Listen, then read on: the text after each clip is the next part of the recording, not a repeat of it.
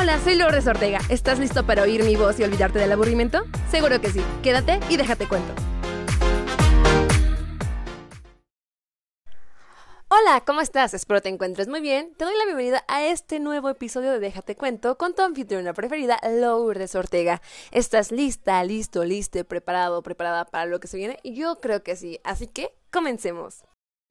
Muchas gracias por acompañarme en una emisión más de tu podcast preferido, o al menos quiero pensarlo, déjate cuento. Soy Lulu Ortega y vamos a comenzar esta bonita velada de septiembre, que de hecho vamos a hablar sobre ella. Ya te asomaste por tu ventana y observaste, miraste y te enamoraste de la luna. Si no lo has hecho, te lo súper recomiendo porque se encuentra en una bellísima luna nueva.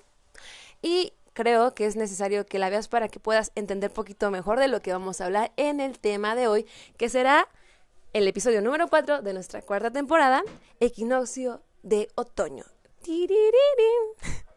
Espero te emocione tanto como a mí y comenzamos.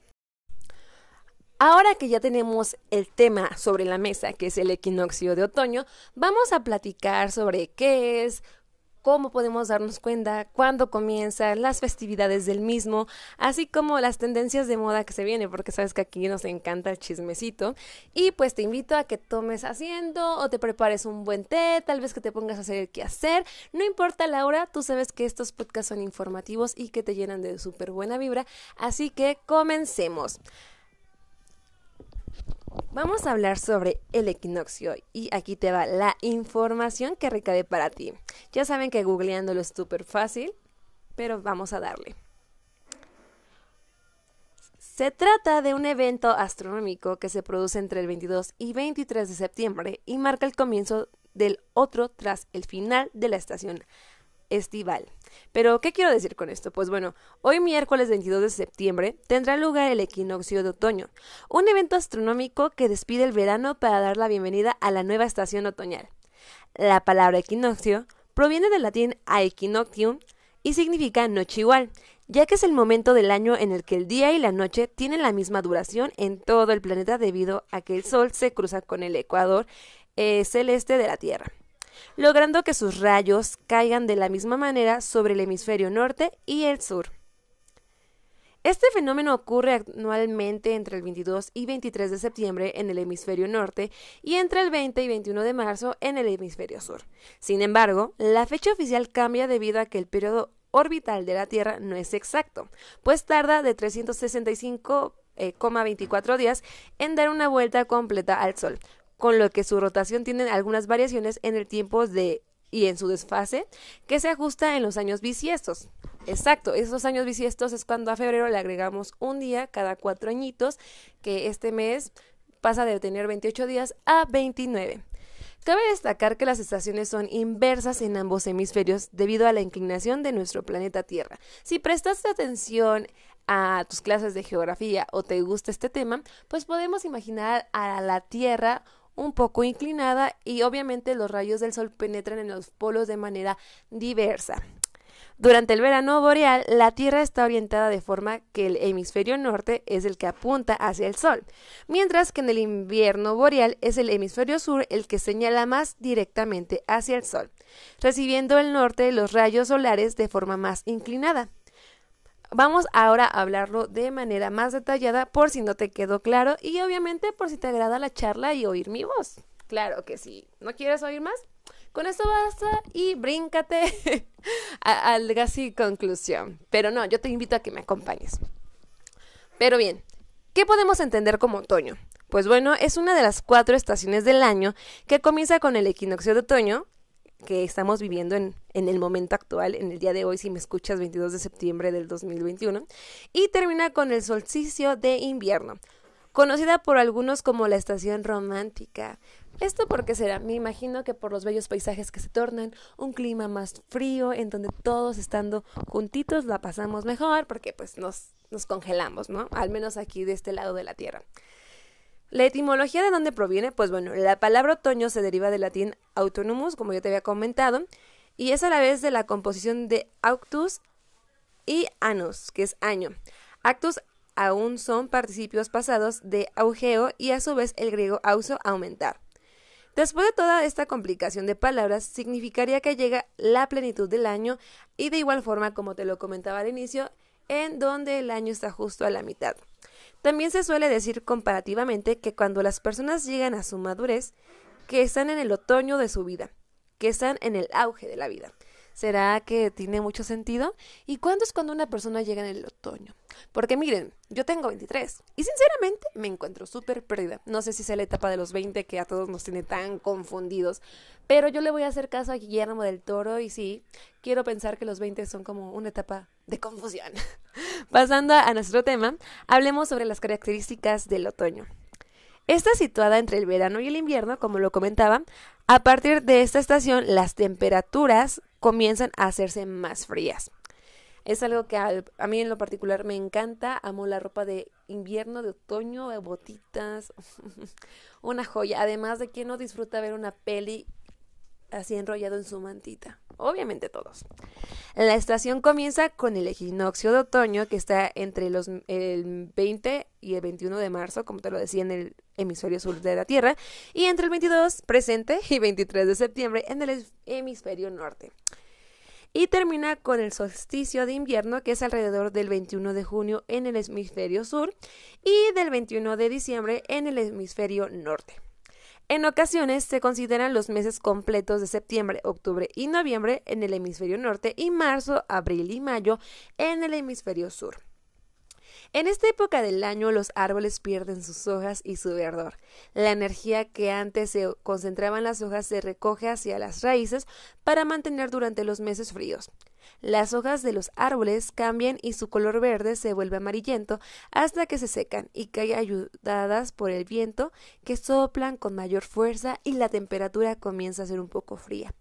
En ambos hemisferios, el otoño es la estación de las cosechas de, por ejemplo, el maíz y el girasol. Esta magnífica flor que sigue la dirección del sol es una planta hermosa y pues en estos meses, en esta estación, se ve favorecida, además del maíz que aquí al menos en México amamos, disfrutamos, gozamos y le sacamos mucho provecho. Pero, ¿qué podemos decir de este deshoje de los árboles en el otoño? Pues bueno, como todos los años, los árboles durante esta estación pierden sus hojas. Su explicación radica en que las hojas que crecen en los árboles en primavera y verano producen alimento para la propia planta pero también desechos que van acumulando al ir envejeciendo y que conservan hasta el otoño. La planta va sacando eh, de las hojas todas las sustancias que le sirven y a cambio les proporcionan todos sus desechos, ocasionando que las verdes hojas se coloreen de amarillo y marrón y cuando ya no tienen sustancias nutritivas que tomar de ellas, producen una resina que bloquea y hace que sus tallos se debiliten de forma eh, de manera natural se desprenden de los árboles. Es como una tipo de depuración. Así como cuando a ti ya algo no te funciona o se vuelve una carga o definitivamente está de más en un lugar que quieres pues tener más para ti, ¿qué haces? Es liberarlo, sacarlo. Porque ya no te está brindando nada positivo. Así las hojitas en los árboles. Como eh, te estaba contando, cuando las hojas se decoloran más de lo normal, eh, es el proceso natural durante la época otoñal o invernal. La planta se prepara para pasar el periodo más frío del año, reduce sus necesidades de alimento al máximo y para ello se desprende de todo lo que no necesita. Es decir, que van a invernar, como lo podemos conocer. Que esto implica algunos problemas y aquí te van. La estación de tránsito entre verano e invierno obliga al organismo a una serie de adaptaciones. Hay que prepararse frente al descenso de las temperaturas y eso lo hace el cuerpo a través de su mayor consumo de energía que precisa el centro cerebral de regulación térmica. Ese mayor gasto energético es uno de los factores que influyen en el deceso de la capacidad de defensa frente a los gérmenes. El tiempo húmedo y templado es propicio para el desarrollo de muchos virus y bacterias, lo que aumenta el peligro de infecciones especialmente del aparato respiratorio, cuando los peligros del verano se concentran más bien en la del aparato digestivo. Eh, aquí tiene mucha relación con respecto a lo que estamos viviendo desde el 2020, que es la contingencia por la COVID-19, que sí que el virus ataca más a las personas que se encuentran en zonas frías y tiene mucho sentido porque como lo acabamos de mencionar, eh, la humedad y climas fríos ayudan a que se desarrollen de manera más veloz los virus y bacterias. También la disminución de las horas de luz solar a través de la estimulación de los centros cerebrales y sus conexiones con el sistema hormonal es uno de los elementos que influyen en el aumento de los problemas de depresión y empeoran algunas manifestaciones psicomáticas típicas como la gastritis y úlceras de estómago. ¿Alguna vez habían escuchado sobre que es verdad que los días nublados y fríos provocan en las personas pues depresión o tristeza y que los días con sol pues nos llenan de vitalidad? Esto es real y lo estamos explicando de una manera pues sencilla, pero que también está avalada por la ciencia. En lo particular a mí me encantan los días nublados. ¿Me gusta el calor? Sí. ¿No me gusta que me queme el sol? No. Pero uno a todo se acostumbra, ¿cierto? Por último, vamos a hablar sobre el equinoccio de otoño, que es de lo que me está volviendo loca, porque la luna está, miren, que de lo más preciosa.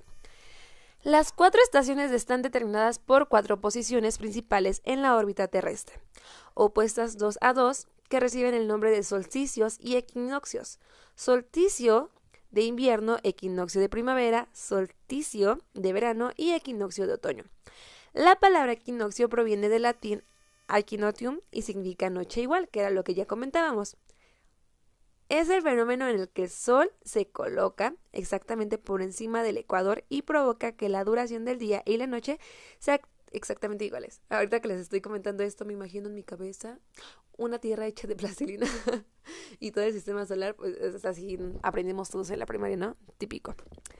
Bueno, y esto ocurre, lo del solsticio, em, dos veces al año en primavera, como ya te mencionaba en marzo, y en el otoño, que es en el mes de septiembre, que es el día 22, y mañana que es 23 de septiembre. Los días del equinoccio eran los más importantes para los mayas, pues marcaban en la primavera el ciclo de preparación de la tierra para la siembra y en septiembre el periodo en que el fruto del maíz ya maduro estaría próximo a recolectarse.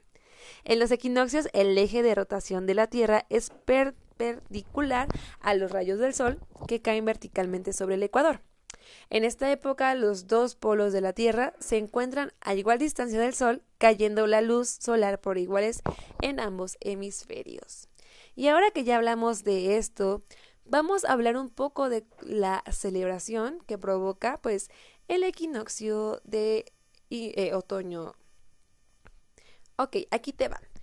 Por ejemplo, en Oihan, Japón, los equinoccios representan el inicio de la temporada de Ojigan u Ojigan, una celebración budista en que los japoneses honran a sus antepasados, visitando sus tumbas y realizando ofrendas que descansan cuando el sol se pone directamente sobre el oeste, según la creencia extendida por el país. Y esto tiene mucha pues relación a lo que nosotros conocemos, por ejemplo, al Día de Muertos, que también curiosamente se encuentra en el otoño, así como por ejemplo la Navidad, las fiestas patrias. O sea, te das cuenta que el otoño trae lo mejor de nosotros. Sí, sí, amigos. Navidad cae en otoño. El invierno comienza el 27 de diciembre, por si tenían duda. Muy bien, otro de los lugares donde hacen tipo rituales por el equinoccio es en Mabon y Stonehenge en Reino Unido. En la cultura celta, la llegada del otoño se celebra con la festividad conocida como Having Montag, que significa mes sagrado. El evento comenzó a ser popularmente conocido como Mabon en los años 70, en honor a un personaje de la mitología galesa. Actualmente, la festividad es conocida también como tiempo de cosecha, día del banquete o día de acción de gracias, conocido por los estadounidenses que es en noviembre y por los locos Adams. ok, cuya finalidad es agradecer por los frutos obtenidos de la tierra en verano y la importancia de compartirlos. Durante el equinoccio de otoño es tradición acudir al monumento Stonehenge para presenciar desde allí el espectáculo visual que se produce al amanecer. Ahora hablemos de la serpiente emplumada de Chichen Itza en México. Chichen Itza es centro ceremonial maya construido para apreciar detenidamente todos los fenómenos de luz y sombra que se producen a lo largo del día, pues los mayas eran astrólogos, astrónomos, esos señores eran súper listos. Durante ambos equinoccios, en primavera y otoño, los asistentes que suelen acudir vestidos con ropa de color blanco para atraer las buenas energías, pueden observar cómo la luz y las sombras del lugar se proyectan en las escaleras del templo creando un efecto óptico en el que aparece una enorme serpiente emplumada que desciende por las escaleras. Se cree que los mayas interpretaban este fenómeno como el descenso del dios serpiente Kukulcán, que establecía el inicio y el fin de la temporada agrícola. ¿Ustedes qué opinan? ¿Qué opinan de esto? Obviamente existen más eh, tipos de celebraciones alrededor del mundo, pero para no alargar este podcast, que ya ven que de por sí hablo de más, pues la dejamos por ahí. Para darle cierre, conclusión a este episodio, vamos a hablar de qué prendas, según Vogue, van a estar en tendencia en otoño. Y si eres de las personas que les gusta estar trend, pues esto es para ti. Si es curiosa como yo, pues aquí está la info. Si te da igual la moda y tú te pones lo que te acomoda y lo que deseas, pues, pues no me hagas caso, pero escúchame, escúchame, ¿ok? Aquí te van las siete tendencias retro que huelen este otoño-invierno y aquí ya la saben que pues soy fan de lo retro. Los 70 siempre vuelven y esta temporada no es una excepción. De los clásicos ponchos hippies a los mocasines, estas son las tendencias que miran al pasado este otoño-invierno. Es una nota del 20 de septiembre, o sea, hace dos días, por Naula Films para Vogue, Vogue, Vogue. Si hay una fuente de inspiración inagotable para la moda, esa es de los años 70. Del estilo hippie al disco, pasando por el futurista, las referencias de la década aparecen, pues parece que no tienen fin. Y por eso vamos a hablar sobre eh, cómo algunas marcas estéticas como Gucci y Tom Ford eh, pues hacen algunos guiños muy sutiles que se han usado de manera anterior. Así, elementos tan generacionales como los ponchos, los vaqueros flare, eh, se mezclan con otros más actuales como sudaderas, cazadoras de plumas o jerseys varsity. Ok, aquí te va algunos consejillos que te puedo dar para que estés súper tren en esto de la moda. Los vaqueros flare. Pues nada dice más setentas que estos, son vaqueros flare, y esta temporada todo apunta a que será su gran momento amplios desde la cadera y con una cintura alta, no solo resultan extremadamente favorecedores a todo tipo de cuerpos, sino que además son comodísimos. Yo se los digo como persona que los ha usado, vaya que lo son, y me encanta combinarlos con tenis porque es lo más cómodo que podrás encontrar. Combinándolo con camisas de cuadros, blusas de cuello, bobo o directamente con otras prendas denim, tal y como eh, propone Hermans, te sentirás una auténtica musa setentera al estilo de Farrah Falls, el que nos recuerda a esta chica de los ángeles de Charlie. Sí, ¿verdad? Ahora que mocasines con tacón, esto para el calzado. Es como una tendencia, yo sí, muy setentera, pero también tan noventera, lo veo. Pues bueno, en esta temporada ya se había visto eh, como Gucci, en firmas de, de Gucci, que los mocasines de tacón plataforma para el otoño-invierno, y pues sí, se llegaron. Eh, firmas como Bailey o Toads se unen a la fiebre setentera de, las, de los mocasines y los convierte en indispensable a la hora de acompañar abrigos de paño, minifaldas que son una locura, eh, de igual forma, trajes sastre. Un toque retro y muy ladylike que además se presenta en todas las alturas de tacón posibles para que podamos elegir el que mejor se ajuste a nuestros gustos y necesidades, así como una gama variada de colores. A mí me encantan los mocasines que son bicolores, en especial los que son eh, pues blanco y negro, son una joyita. Pero ¿qué tal de los jerseys granny? ¿Y a qué me refiero con esto? Pues son eh, puramente setenteros que regresan esta temporada y su nombre Granny es ¿por qué? Pues por las abuelitas, ¿no? que son piezas tejidas por nuestras abuelas y con un cierto aire vintage. La clave, eso sí, llega a esta ocasión no tanto de la mano de la propia prenda, sino de las combinaciones, porque si hace años la habríamos asociado a looks casual o relajados, este otoño firmas como Celine o Chanel abogan por mezclarlos con prendas con brillo o por incorporarlos incluso en estilismos nocturnos. Así que ya no sabes, ve haciendo el encargo a tu abuelita que vaya tejiendo a tu tía. Es más, hazlo tú, hágalo usted mismo y te van a salir hermosos. Yo lo he visto mucho en los bazares segunda mano, salen baratos y te vistes, vistes, oye, dejas las bocas abiertas. También están los metalizados discos, que ya saben, nunca está de más usar un doradito, un plateadito, pero es otoño, los los dorados y los bronce van súper de la mano. Esto se puede ver en vestidos mini de lentejuelas y sobre todo mucho brillo para volver a la pista de baile, para irnos de antro, ya lo saben. Al menos eh, lo propone la marca Versace o Burberry, que han encontrado en el dorado y las referencias discos de los 70 la mejor arma antidepresión post-vacacional. ¿Ustedes qué dicen? ¿Los harían? Ahora bien, vamos con los accesorios. Y un accesorio clave para el otoño serían los pañuelos en la cabeza. Por ejemplo, podemos eh, bien ubicarlos como en figuras públicas como Jackie O o Andrew Hopper.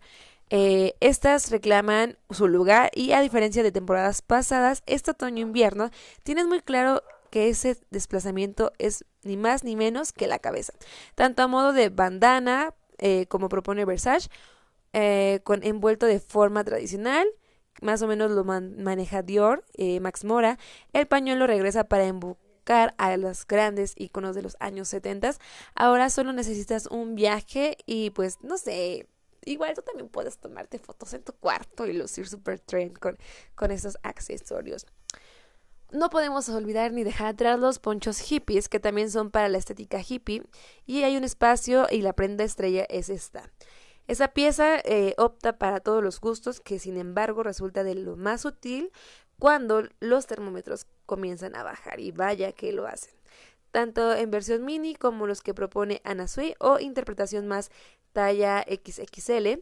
Eh, el poncho pisa fuerte esta temporada y lo hace arropando estilismo y relajado por ciertos aires navajos. Que si eres como yo y no te gusta comprar los ponchos en marcas caras, como las que te estoy mencionando, porque te digo, es de un artículo de Vogue, puedes ir a los lugares de artesanías. Ahí vas a encontrar una gran este, gama de colores, estilos, precios, obviamente, o checa las paquitas. ¿Quién quita que ahí te encuentras uno? Pero precioso, por, por lo mismo, sígueme en Estilach en Instagram. Yo, yo tengo de todo, un poquito. Menciono pagada. oh, sí. Y por último, los estampados que todos amamos son los op art. El clásico de los 70 estampados son prints gráficos que juegan con los efectos ópticos y que están a temporada interpretan firmas como Stella McCartney, Prada o Marc Jacobs. Igual te los puedes hacer, voy a buscar la tela que más te guste o también en el ya saben. Una forma más veloz y económica. La forma fácil de incorporar elementos disruptivos en nuestro día a día, si lo preferimos, apostar por un total look que acapare las miradas, porque a quién no le gusta llamarlas atenciones. Bueno, déjate empapar por los guiños a la Space Age y a la psicodelia propia de la década y atrévete con alguna prenda que leve tu look al completo. Obviamente aquí nada más estoy dando como algunas referencias, recomendaciones si las quieres tomar perfecto y si no también lo está porque cada quien se arma su estilo. Por ejemplo, yo no tengo un estilo propio, yo agarro lo que me gusta, amo los colores pastel, amo los colores vivos y de ahí me voy armando mi propio estilo. No está mal tomar referencias luego en Pinterest o inspirarnos de otras personas si nos sentimos bien con ello, pero sin olvidarlo, una vez más te pido que salgas a tu balcón o que salgas a la calle y aprecies las lunas. Lo platicaba hoy con una prima que las lunas de septiembre y octubre son las más bonitas del año y vaya que lo son. Así que espero te hayas llenado de información para que lo puedas platicar con tus seres queridos, con tus amigos o, ¿por qué no? Siempre es bueno conocer algo más sobre el equinoccio de otoño. Si te gustó, ya sabes, déjame tus comentarios. ¿Qué más puedo hacer para que este podcast crezca de la mejor forma? Y obviamente, síguenos en nuestras páginas de Instagram en la persona como lulu.989797 en, en la personal de, del canal que es deja-t-cuento-el podcast. Y obviamente, como ya se menciona aquí, no pagado de mi bazar, también tengo una tiendita de segunda mano. En Instagram, encuéntrame como Stilach Eco Style y pues a mí me tienen. Muchísimas gracias por acompañarme, por esperarme después de tanto tiempo. Ya saben que yo me desaparezco a veces y hay veces que a la semana te dejo dos episodios, pero es que la vida da mil vueltas y uno no sabe qué hacer. Se suponía que este podcast iba a durar 10 minutos, amigos, amigas. Pero si llegas hasta, hasta aquí, te lo agradezco. Los quiero mucho, les quiero mucho, las quiero mucho. Hasta la próxima. Les mando un abrazote bien fuerte. No olviden entrar a Google para que las hojas de otoño les caiga a su perfil. Y pues eso sí es todo. Así que adiós. Bye bye. Esto fue todo por hoy. Lo sé, lo sé, me extrañarás, pero no te preocupes, que la siguiente semana habrá más de que chismear. Hasta la próxima.